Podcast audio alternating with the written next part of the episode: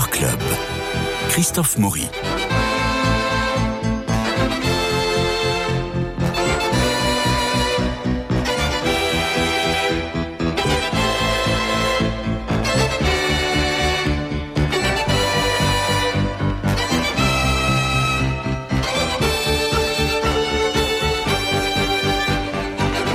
Nouvelle semaine, nouveau lundi, bonne fête à tous les Gérards, c'est fait. Alors aujourd'hui, je vous emmène au musée Jacques Marandré, boulevard Haussmann, pour visiter l'exposition Fuseli. Vous ne connaissez pas Fuseli Eh ben moi non plus, je ne connaissais pas Fuseli. Sans l'excellence de Jacques Marandré, vous savez, euh, sans eux, ben, on n'en saurait peut-être rien. Johann Heinrich Fuseli est né en 1741 en Suisse et il va mourir à Londres à l'âge de 84 ans en 1825. Son père est peintre, historien d'art, et lui, le jeune Johann Heinrich, se destine à être pasteur. Et puis un voyage en Italie lui révèle la peinture, notamment par la contemplation et l'étude des peintures magistrales de Michel-Ange. Il s'installe à Londres, il est passionné de théâtre, il illustre des scènes de Shakespeare, et on raconte même qu'il aurait traduit Macbeth, mais nous n'avons pas la trace de ce travail. Il n'y avait pas de rétrospective de l'œuvre de Fuseli à Paris, imaginez-vous bien, depuis 1975, autant dire un bail. Alors ça vaut vraiment le coup d'aller au musée Jacques Marandré et d'aller regarder un peu ces toiles qui sont souvent de moyen ou grand format, parfois qui parlent de monstres, qui parlent de... Euh, de théâtre naturellement. Et nous allons petit à petit suivre un peu cette exposition pour vous donner le goût simplement et l'envie d'y aller naturellement parce que c'est une formidable promenade dans un imaginaire onirique plein de sombre, de noir, euh, mais en même temps avec euh, des formes tout à fait euh, formidables. Alors, Commençons, si vous le voulez bien, euh, par euh, regarder en gros comment est organisée cette exposition. Bah, alors écoutez, en gros c'est simple. On a euh, la représentation du théâtre shakespearien en particulier avec Macbeth. Et puis ensuite on a les récits mythologiques, les récits bibliques. Je vous avouerai que sur les récits bibliques, j'étais moins, euh, j'étais moins chaud que sur euh, les, récits shakespeariens. enfin, ça, euh, il faut quand même aller voir. Et puis, naturellement, la figure féminine à travers les portraits de son épouse qui avait été préalablement son modèle. Et on parlera naturellement de sa toile formidable qui s'appelle Le Cauchemar et que vous connaissez tous certainement. Alors, c'est un peintre de l'étrange, hein, Fuseli. Il est autodidacte. Il a, je l'ai dit, un imaginaire euh, onirique et son, sa peinture et fait un peu une rupture entre le classicisme et le romantisme. Ah, ça pourrait nous faire penser à un musicien, ça. Une rupture entre le classicisme et le romantisme. Eh bien, évidemment, nous parlerons et nous écouterons, je l'espère, un peu de Mozart. Alors, il fait des tableaux en clair-obscur avec un goût euh, prononcé euh, pour, pour le drame. Vers la quarantaine, il a... Il, se peint, il fait un autoportrait qui est très significatif parce que on est euh, sur une pierre noire sur papier, c'est un tout petit format hein, de 27 cm sur 20 et euh, on voit ses yeux, son regard. On ne voit pas vraiment sa chevelure qui est juste esquissée ainsi que ses mains, ses mains qui tiennent son visage et tout est dans le regard, un regard très intense, un regard très, je dirais, un regard très sévère. Peut-être que c'était ça, au fond, euh, Fuseli, euh, Johann Heinrich Fuseli, c'était peut-être quelqu'un de sévère. Alors, Shakespeare, bah oui, dès qu'il arrive à Londres en, 1764, il va au théâtre. Et vous savez pourquoi il va au théâtre? Bien entendu, il est, particulièrement euh, euh, féru de, euh, des, comédies, mais surtout des tragédies de Shakespeare. Et puis surtout, il y va pour perfectionner sa diction anglaise, imaginez-vous. Eh ben oui, il n'y a rien de mieux que d'écouter des acteurs dire du Shakespeare pour apprendre, pour apprendre l'anglais. Le jeu des acteurs le fascine complètement. Et naturellement, il devient très ami avec notamment le metteur en scène euh, David Garrick, euh, et qui va lui montrer un peu ce que sont les performances artistiques sur scène. Et en effet, il va inventer une sorte d'interprétation de Shakespeare en peinture. C'est-à-dire qu'il va inventer une peinture d'un genre théâtral. Et nous avons le, goût de la mise en scène. Alors, il y a des, des, tableaux qui sont inspirés par des mises en scène de l'époque mais il y a aussi des tableaux qui sont ses propres mises en scène, c'est-à-dire son propre regard sur, euh, Shakespeare. Je pense notamment à ce merveilleux tableau de Roméo et Juliette, qui est une, une huile sur toile alors je vous l'ai dit, euh, c'est plutôt des, des, moyens ou des grands formats. C'est un tableau que l'on peut voir au Kunstmuseum de Bâle.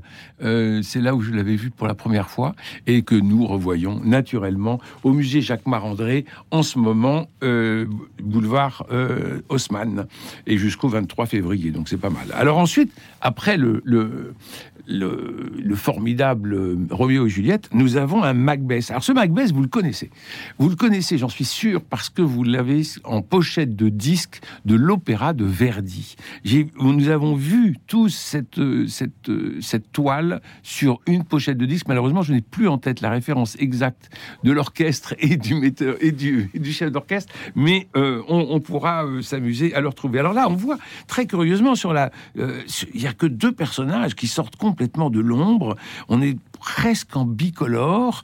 Euh, sur la droite, on a Lady Macbeth qui est euh, terrible euh, d'énergie et qui fait un chute en posant son doigt sur la bouche et en regardant en regardant qui? Est-ce qu'elle regarde un spectre ou est-ce qu'elle regarde Macbeth lui-même qui tient les poignards de son crime et qui est fantomatique comme s'il incarnait déjà lui-même la mort? D'ailleurs, quand vous voyez le vêtement qu'il a, eh bien, on ne sait pas si c'est un squelette ou si c'est ou si c'est une draperie.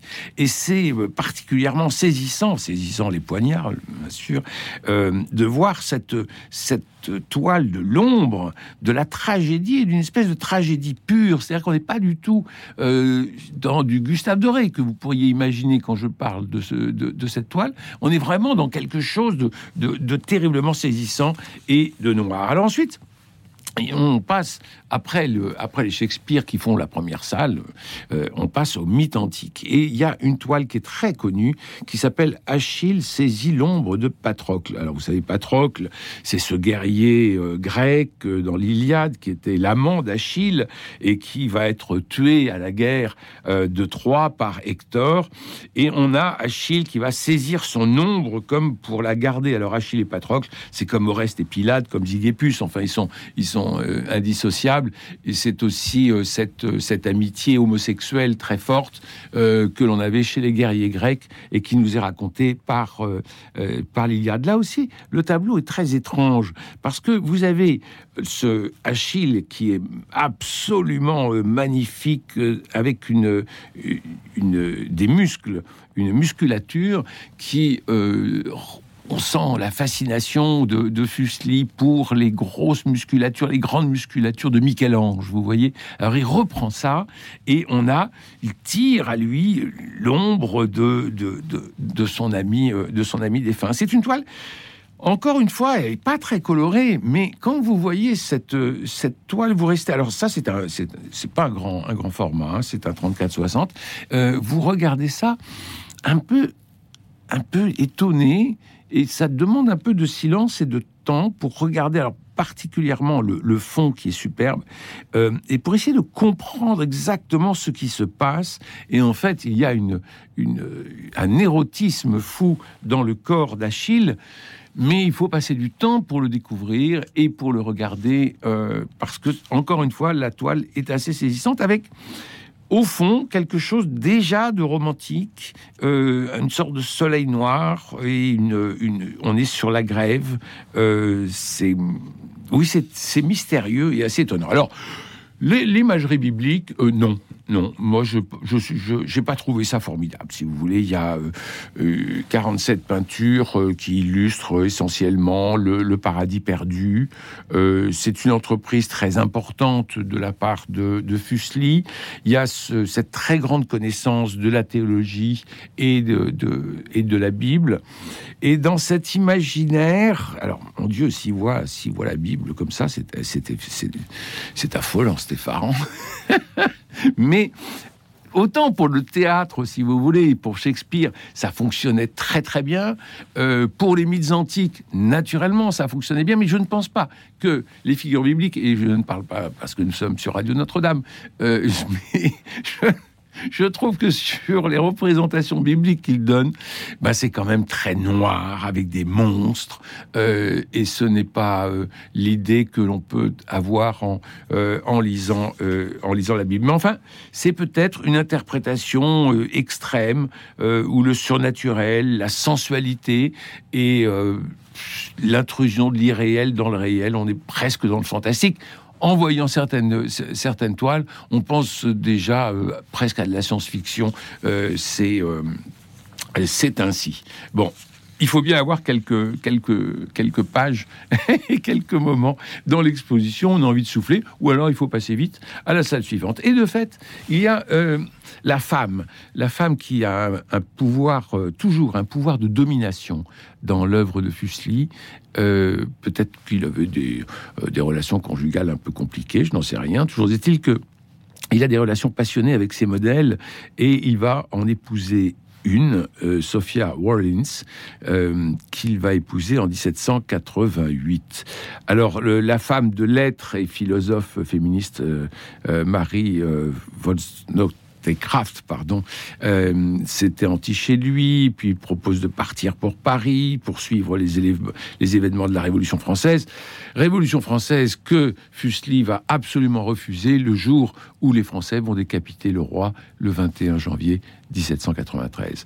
Donc, il y a, vous voyez, une espèce d'ambiguïté, une volonté de, rentrer dans le courant de la Révolution, mais en même temps, il refuse la décapitation du roi et on le, et on le comprend. Mais c'est sa femme, encore une fois, Madame Fuseli. Et on a un portrait de Madame Fuseli debout, qui est une femme élégante. Très curieusement, il a fait. Euh, elle, elle, ne semble pas statique. On voit qu'il y a des, des blés autour d'elle qui euh, sont agités par le vent.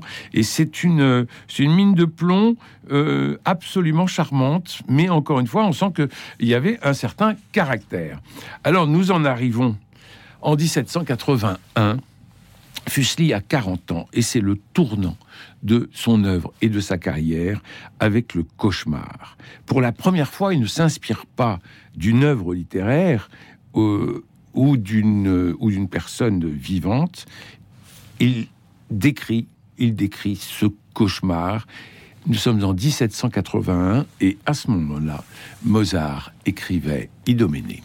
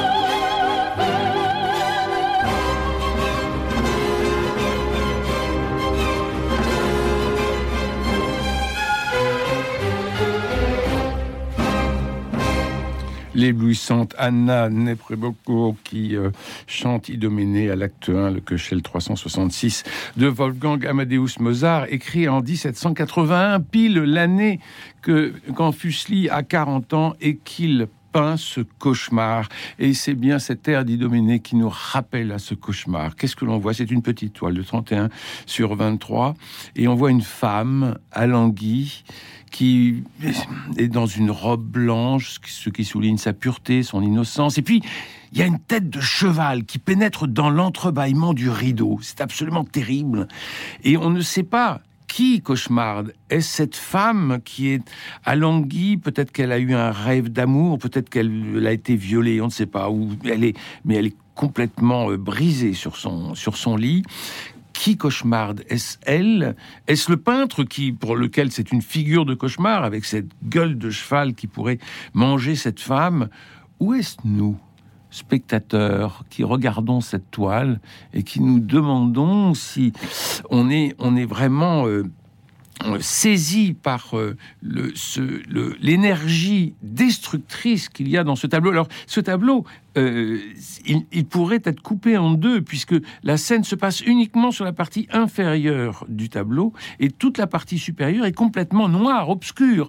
Donc on sent en même temps dans le cauchemar, on sent cette espèce de vide, mais un vide non pas qui nous transporte, qui nous, qui, nous attire, mais un vide qui nous écrase. Et de fait, le, le, tableau, le, le corps de cette femme est écrasé par ce vide, et avec ces monstres qui peuvent pénétrer dans la chambre. C'était donc le cauchemar en 1781. Cette toile, il a 40 ans, Fuseli, quand il, quand il l'a peint. Et c'est formidable parce que on sent qu'il se libère de toutes ces euh, références à la fois euh, littéraires théâtrale et religieuse. Et de fait, se libérant, eh bien, il va pouvoir aller dans le rêve. Alors, le cauchemar était une toile que Freud aimait euh, particulièrement et appréciait particulièrement. Il l'avait vu à Londres, naturellement.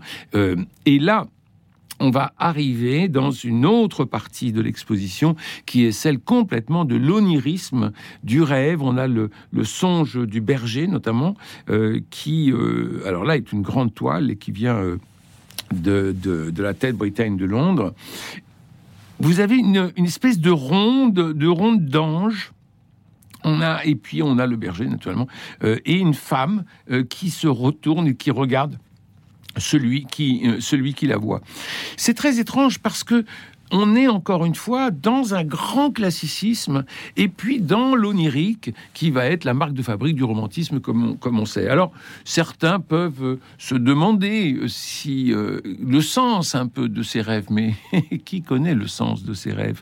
Est-ce que l'on peut vraiment avoir la signification vraiment de cette toile? En revanche, nous pouvons, alors ça, notre ami Stéphane Covio nous, ferait ça beaucoup mieux que moi, on peut croiser dans la toile, faire une espèce de croix de Saint-André pour bien voir où est le centre. Et le centre de la toile, c'est une espèce de draperie qui est euh, très blanche et qui euh, participe à la ronde de ces trois anges qui tournent autour du berger. C'est une toile assez saisissante et qu'il faut regarder longuement et peut-être euh, peut-être silencieusement.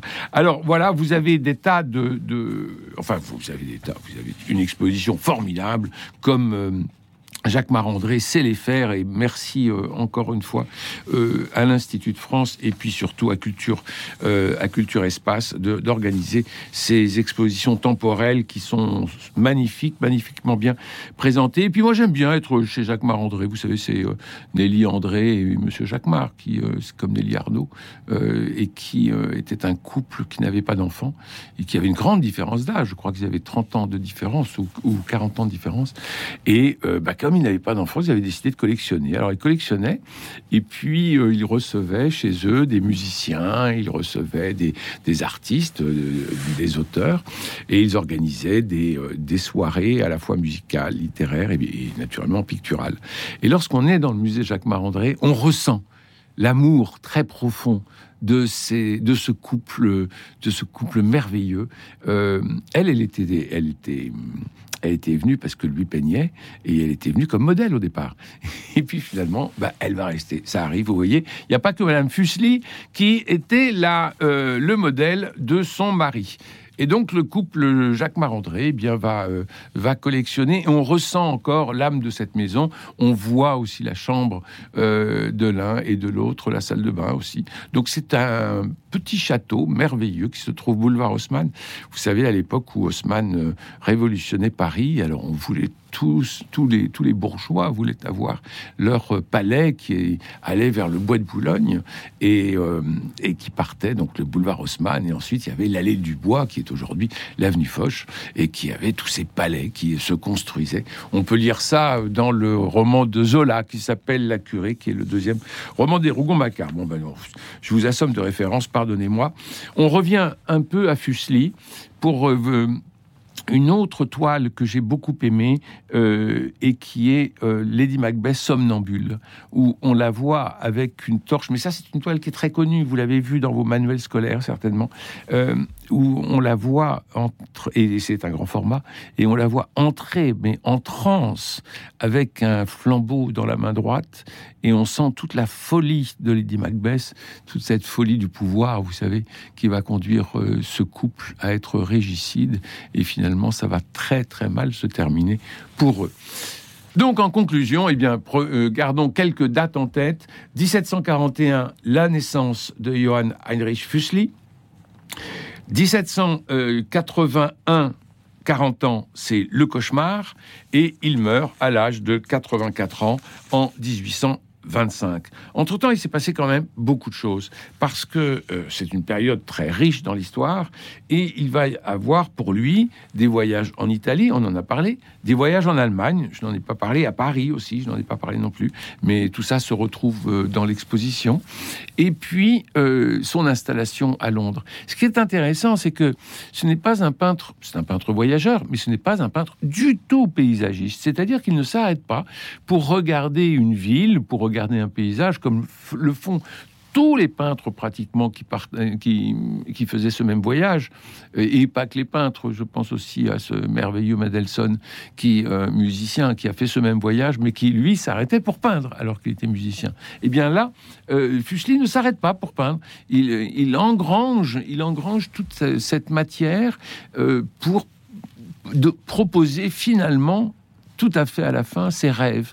Mais d'abord, pour imposer son, sa peinture, pour adosser, pardon, sa peinture à des œuvres le théâtre, bien sûr, avec Shakespeare, ce sont les premières salles. Et puis ensuite, euh, la Bible. Alors là, c'est ça, je le laisse à votre, à votre appréciation. Euh, les grands mythes. Euh, et enfin, une fois que le, cauchemar est passé, j'allais dire, en 41, une fois que le en 81, pardon, une fois que le cauchemar est passé, là, il devient vraiment lui-même et on part dans l'onirisme. C'est assez, c'est assez étonnant. Alors voilà, cette exposition au musée Jacques Marandré, allez-y. C'est, euh, ça a ouvert au mois de septembre et c'est jusqu'au 23 janvier. On voit beaucoup de publicité sur les autobus, mais c'est tout à fait mérité parce que c'est une exposition qui euh, nous donne envie de, bah, de rêver, tout simplement. Alors, il me reste à remercier bien sûr Cédric Coba pour la réalisation, Philippe Malpeuch pour le générique, François Dieudonné pour l'organisation des studios, Louis-Marie Picard qui vous permet de réécouter l'émission en podcast et de la rediffuser. Et alors la semaine prochaine, pour Culture Club Expo, nous visiterons l'exposition Face au Soleil qui se tient à Marmottan. Mais oui, et peut-être que nous aurons Stéphane Covio, entre autres, ou euh, Guillaume Sébastien, ou Madame de Courcy qui euh, viendront nous parler donc du soleil, face au soleil, à Marmottan. Et demain, pour Culture Club Littéraire, eh bien, je recevrai Olivier Adam pour son roman Sous les roses. J'espère que nous aurons le temps d'écouter un peu de Barbara, mais alors ça, c'est pour demain.